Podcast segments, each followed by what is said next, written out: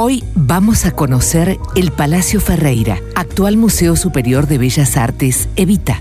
Imaginemos la Córdoba de 100 años atrás. El Palacio Ferreira fue la obra privada más importante realizada en nuestra ciudad a comienzos del siglo XX. Su dueño, el doctor Martín Ferreira, médico cirujano, se había formado en Europa y allí conoció el lujo y estilo.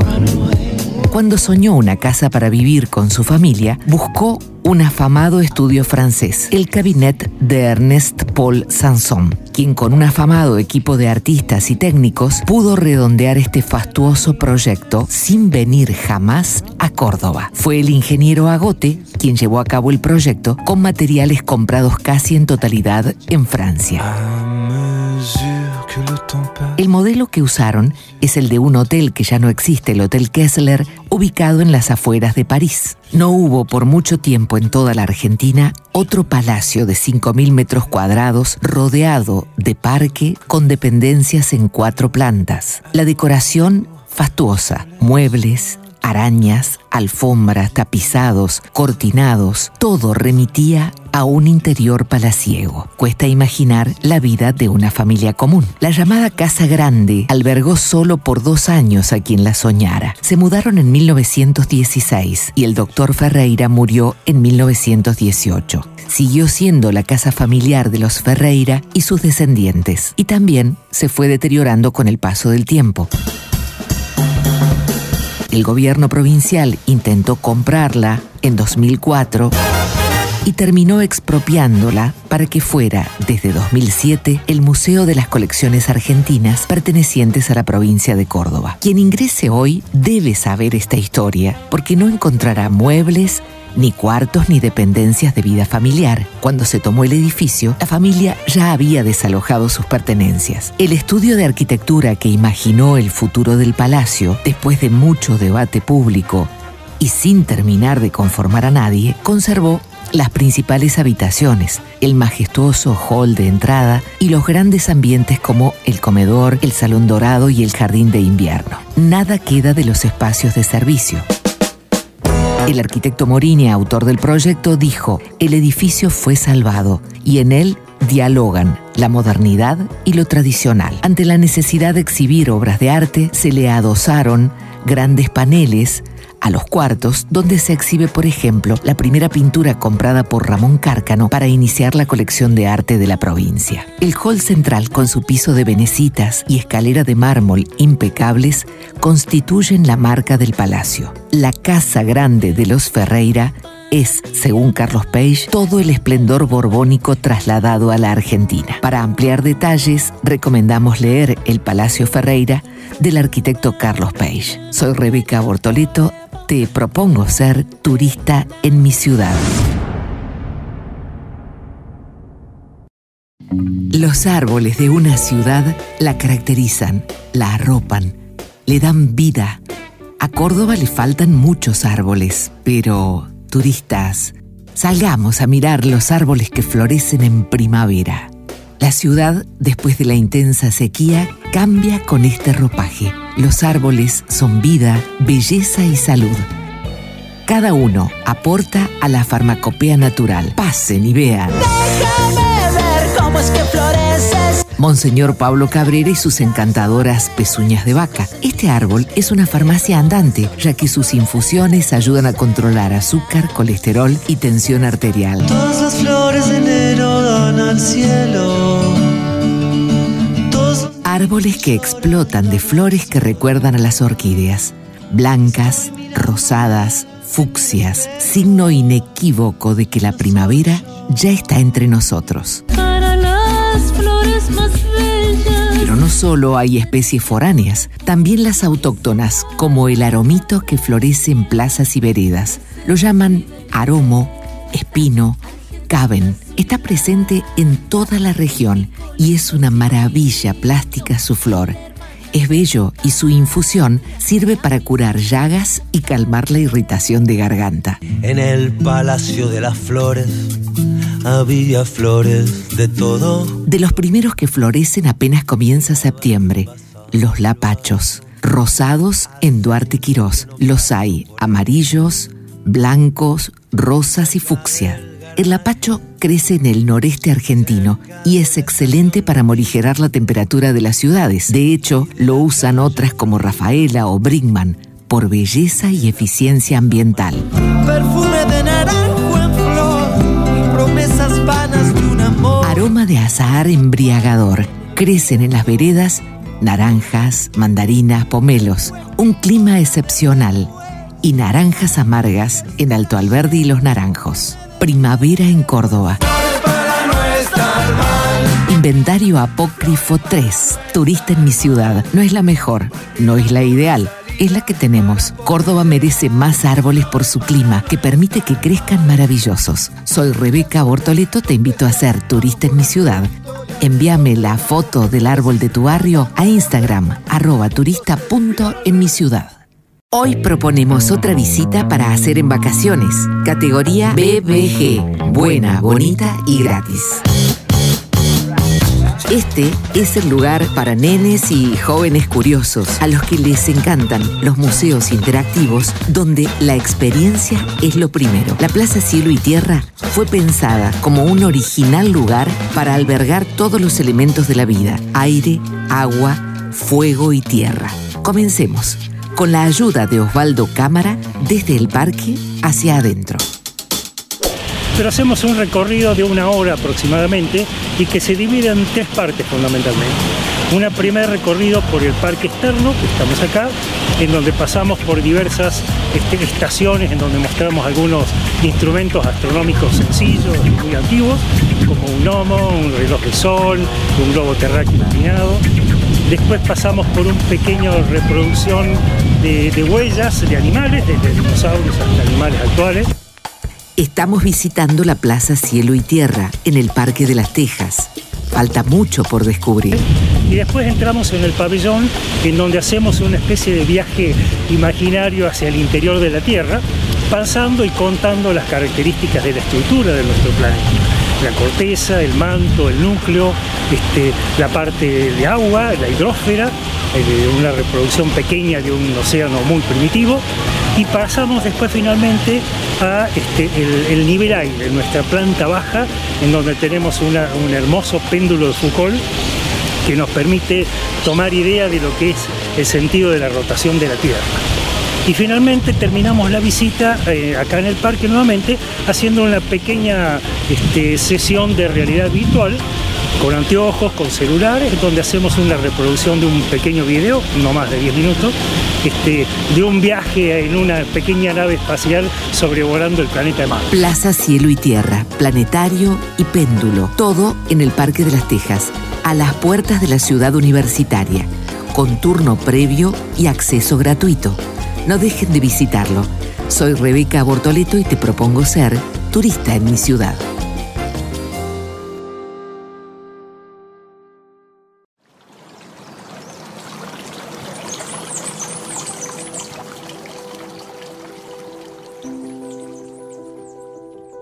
En cada viaje nos preguntamos cuál es la magia que tiene este nuevo hotel.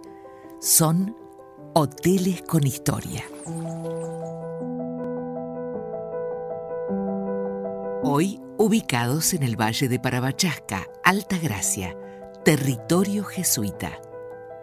Un lugar lleno de historia donde es posible disfrutar de una experiencia turística inigualable. El Museo del Che, excelente cocina y un clima único rodeado de montañas.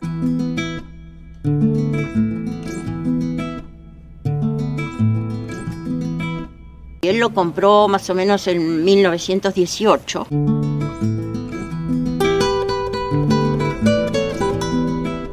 Venía Enrique Larreta con su señora, que era, se llamaba Josefina Anchorena, este, que esto se compró porque ella lo quería, le encantó. En esa época la gente iba a los hoteles un mes o dos meses. Hoy en día vienen tres días acá, cuatro días ahí, una semana allá, ¿viste?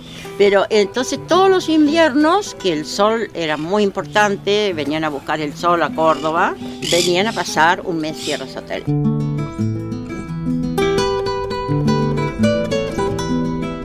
Diez minutos me lo presentó mi marido en el año 1960.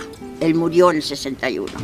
Además, una personalidad muy ecléctica porque dedicado a la pintura, a la literatura, la diplomacia como trabajo, ¿verdad? Sí, Pero Esta casa la, la- la dibujó él con su hijo. con su hijo, Enrique Larreta, Enriquito se llamaba, ¿Qué tipo de personalidad tenía? era, parece que era muy chistoso, muy chistoso, aunque tenía una pinta bien de señor Muy serio. severo, ¿viste? Porque era, en su época, fue un personaje muy importante. No había cocinero ese día y, y me preguntaron si podía sacar unos platos y bueno, pasé de, de la bacha a la cocina a hacer un despacho donde nunca había cocinado para, para el hotel. Bueno, vamos a las manos en la masa. Voy a hacer unos tallarines. Tallarines. ¿Cómo te manejas los productos de la zona? ¿Qué importancia tienen en la carta? Y nosotros lo que es producto de las zonas es muy importante en la carta porque usamos todo lo que es producto de estación, todo lo que es temporada, productos frescos.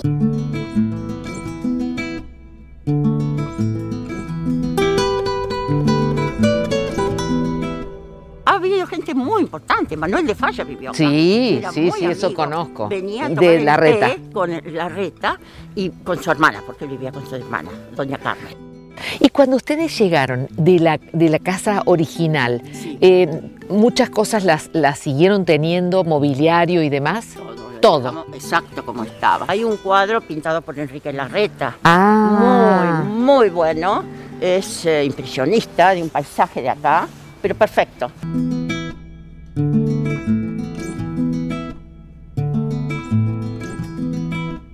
¿El parque lo hizo Larreta o le pidió a alguien que lo asesorara No, sobre no, no, qué traer? todo, po- porque como, como no, no plantó casi nada él, dejó los, todo lo que es autóctono. Nosotros cuidamos mucho, siempre hemos cuidado mucho lo autóctono. Él dejó todo lo que pudo. Y los naranjos los plantó la reta, porque como él hizo esto muy, que sea muy parecido a España,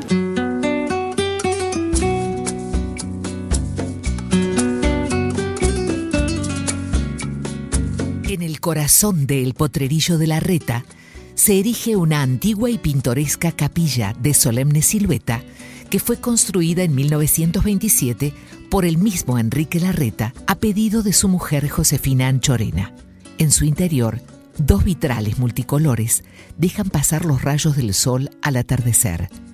Dicen que el rostro de la imagen religiosa lleva los rasgos de su amada esposa Josefina. Entonces, esta era nuestro hogar.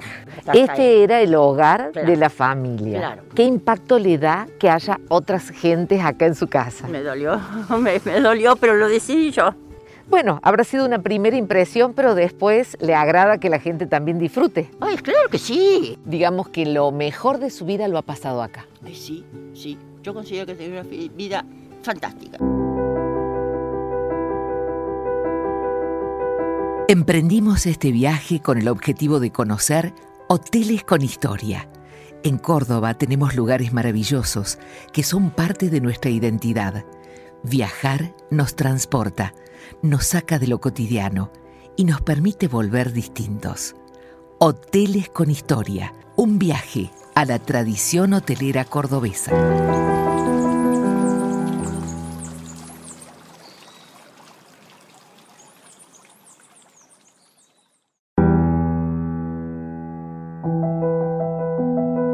En cada viaje nos preguntamos, ¿cuál es la magia que tiene este nuevo hotel? Son hoteles con historia. Llegar desde San Javier por esas callecitas de tierra, cubiertas de vegetación a sus costados, el sonido del agua que baja por las acequias desde el Champaquí, el cerro más alto de Córdoba, y encontrar su arquitectura inglesa. Un lugar lleno de historia donde es posible disfrutar de una experiencia turística inigualable. Hotel Yacanto. Pero si queremos conocer las verdaderas historias de este increíble Hotel Yacanto, la clave está en conversar con Julio Madero, quien al llegar al hotel abre las puertas de su historia. Yo nací acá, viví acá y, vivía dentro del hotel. Una habitación del hotel era mi, mi cuarto cuando, cuando me pedían que describa mi casa en, en Jardín Infantes, primer grado. Entonces mi casa tiene 35 habitaciones. Y bueno, fue así, era la verdad. Yo tengo muchos amigos que venían de chiquitos todavía hoy y gente que viene al hotel hoy de grande y me dice, pero ¿te acordás? Yo era tal, que jugábamos todos los veranos juntos, todos los inviernos. Y a veces te acordás, a veces no, porque... O sea, la vida de vuestra familia ha pasado por acá, pero me decías que este hotel, eh, junto con el, el Sierras de Altagracia y muchos otros que hubo en todo el territorio argentino, formaban parte de, eran propiedad de los ferrocarriles. Claro, eran propiedades de los ferrocarriles, eran muchos de los hoteles que tenían ellos, en Córdoba solo dos, el Sierras, que es como el más importante quizá de toda la Argentina, de los hoteles del ferrocarril, y Y este, este. era como un hermano menor que debe tener la mitad de eh, cantidad de habitaciones de las que tenía el Sierras o Claro, antes, pero, claro. pero sí el mismo concepto de los grandes, los grandes jardines. El agua que rodea en la acequia, ¿de Sí. dónde viene? Esa agua es el agua que se saca del arroyo, que pasa por la pileta, pues nuestra pileta es agua como, como eran las piletas de antes acá, nosotros la mantenemos igual. El agua de la sequía pasa por la pileta y sigue del otro lado. ¿Tu lugar favorito acá en el hotel cuál es? Esta mesa. Esta mesa, ¿por qué? Eh, y porque es la familia acá. Esta es la mesa de tu, de tu familia, de Sí. tu mamá, de tu papá. Eh, fueron me- muchos años acá. Muchos años. ¿Esto es escenografía o vamos a brindar? Vamos a brindar, esto es un- una bebida clásica de los hoteles ingleses, que es el gin tonic, que todavía hoy se toma. Fantástico, Julio.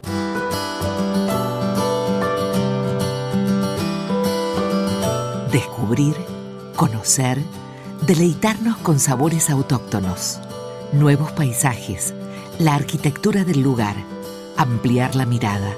Son hoteles con historia.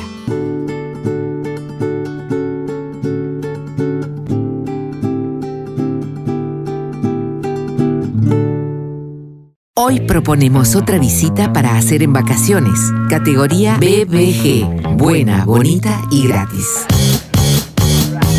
Este es el lugar para nenes y jóvenes curiosos a los que les encantan los museos interactivos donde la experiencia es lo primero. La Plaza Cielo y Tierra fue pensada como un original lugar para albergar todos los elementos de la vida, aire, agua, fuego y tierra. Comencemos con la ayuda de Osvaldo Cámara desde el parque hacia adentro. Pero hacemos un recorrido de una hora aproximadamente y que se divide en tres partes fundamentalmente.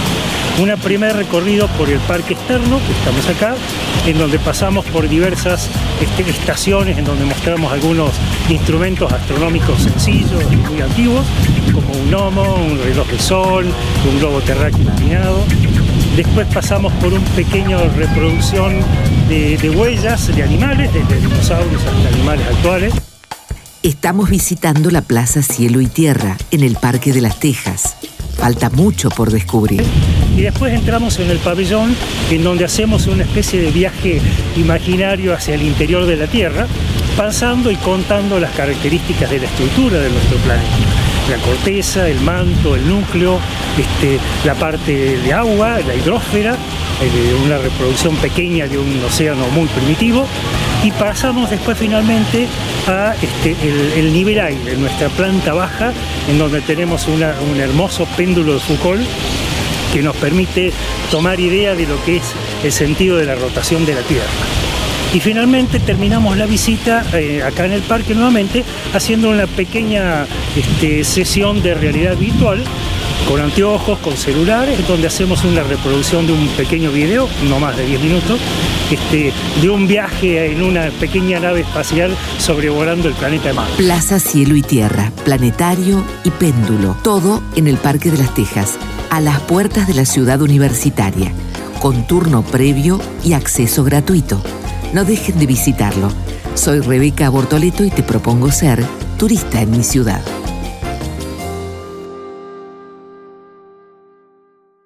Hoy vamos a conocer el Palacio Ferreira, actual Museo Superior de Bellas Artes, Evita.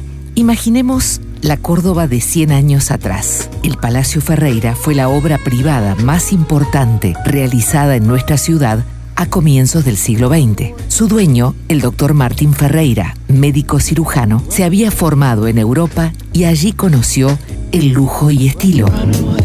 Cuando soñó una casa para vivir con su familia, buscó un afamado estudio francés, el Cabinet de Ernest Paul Sanson, quien con un afamado equipo de artistas y técnicos pudo redondear este fastuoso proyecto sin venir jamás a Córdoba. Fue el ingeniero Agote quien llevó a cabo el proyecto con materiales comprados casi en totalidad en Francia.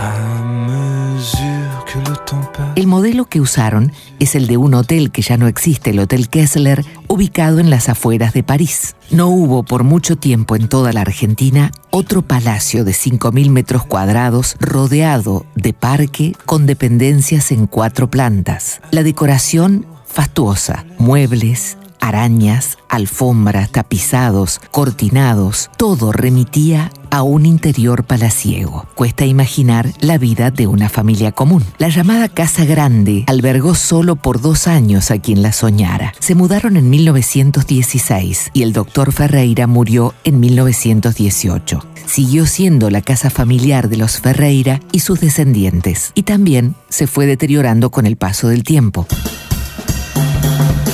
el gobierno provincial intentó comprarla en 2004 y terminó expropiándola para que fuera, desde 2007, el Museo de las Colecciones Argentinas pertenecientes a la provincia de Córdoba. Quien ingrese hoy debe saber esta historia, porque no encontrará muebles, ni cuartos ni dependencias de vida familiar. Cuando se tomó el edificio, la familia ya había desalojado sus pertenencias. El estudio de arquitectura que imaginó el futuro del palacio, después de mucho debate público y sin terminar de conformar a nadie, conservó las principales habitaciones, el majestuoso hall de entrada y los grandes ambientes como el comedor, el salón dorado y el jardín de invierno. Nada queda de los espacios de servicio.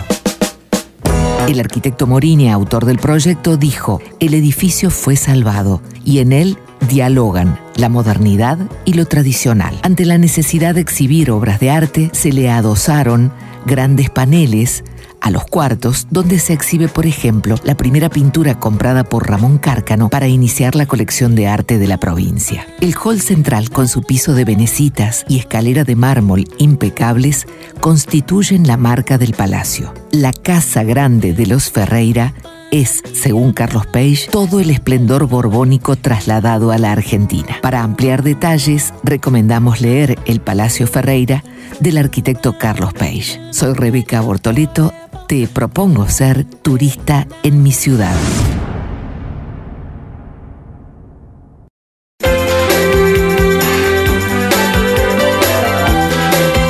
Charlie es Mozart, ya lo dijo León.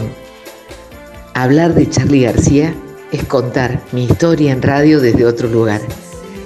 Es haber compartido con mi amigo hermano Federico Pulisic el origen de 100.5 y estar ahí por 15 años amando, puteando, debatiendo, esperando lo que sacara Charlie.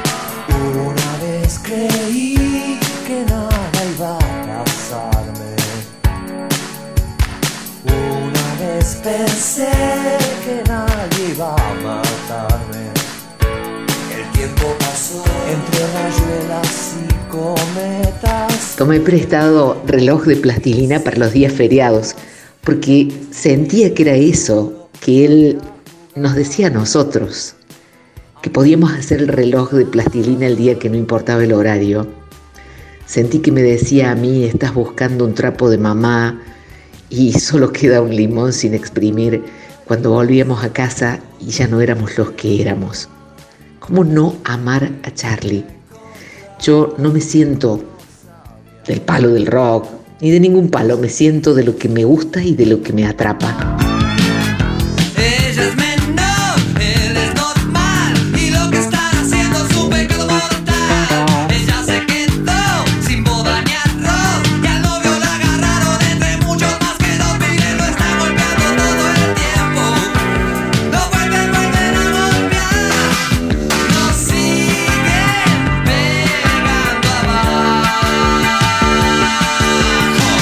Quise siempre intuitivamente, porque sentí que me lo escribía a mí.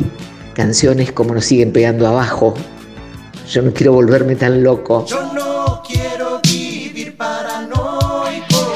Yo no quiero ver chicos con odio. Yo no quiero sentir esta depresión. Hablando a tu corazón. La versión del himno que nos hizo pensar por qué no cantar un himno como Charlie. Ah, Charlie, Mozart criollo, con tantos alieris.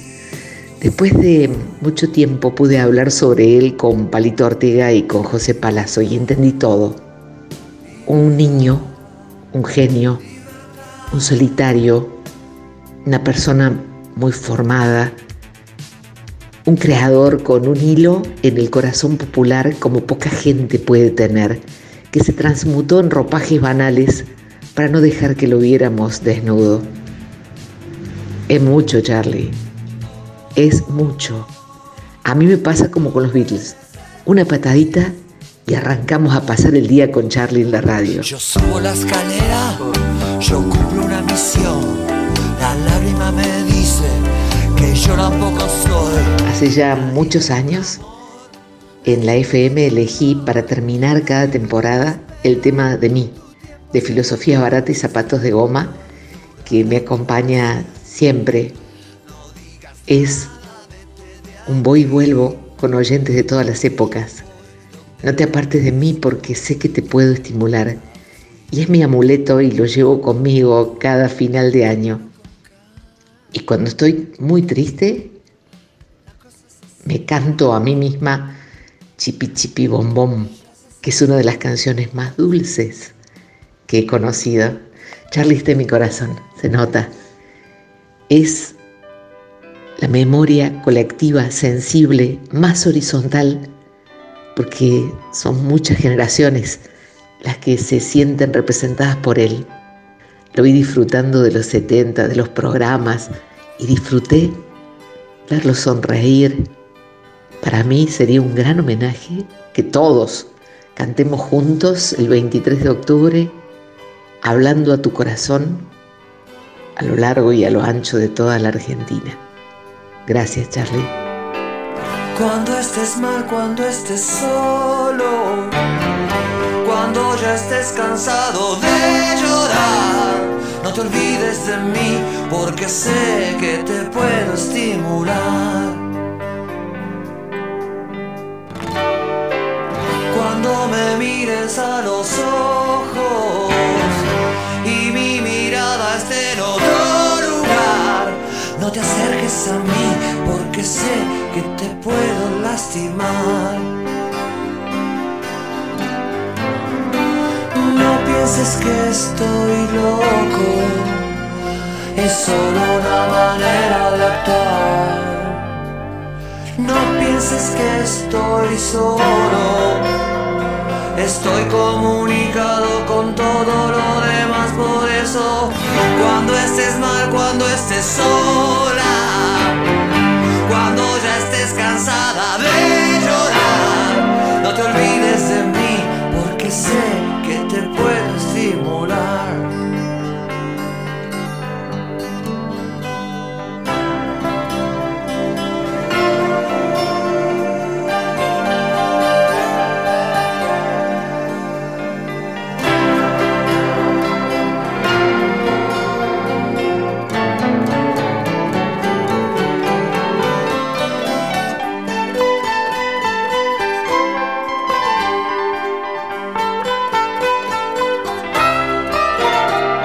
te olvides de mí porque sé que te puedo estimular.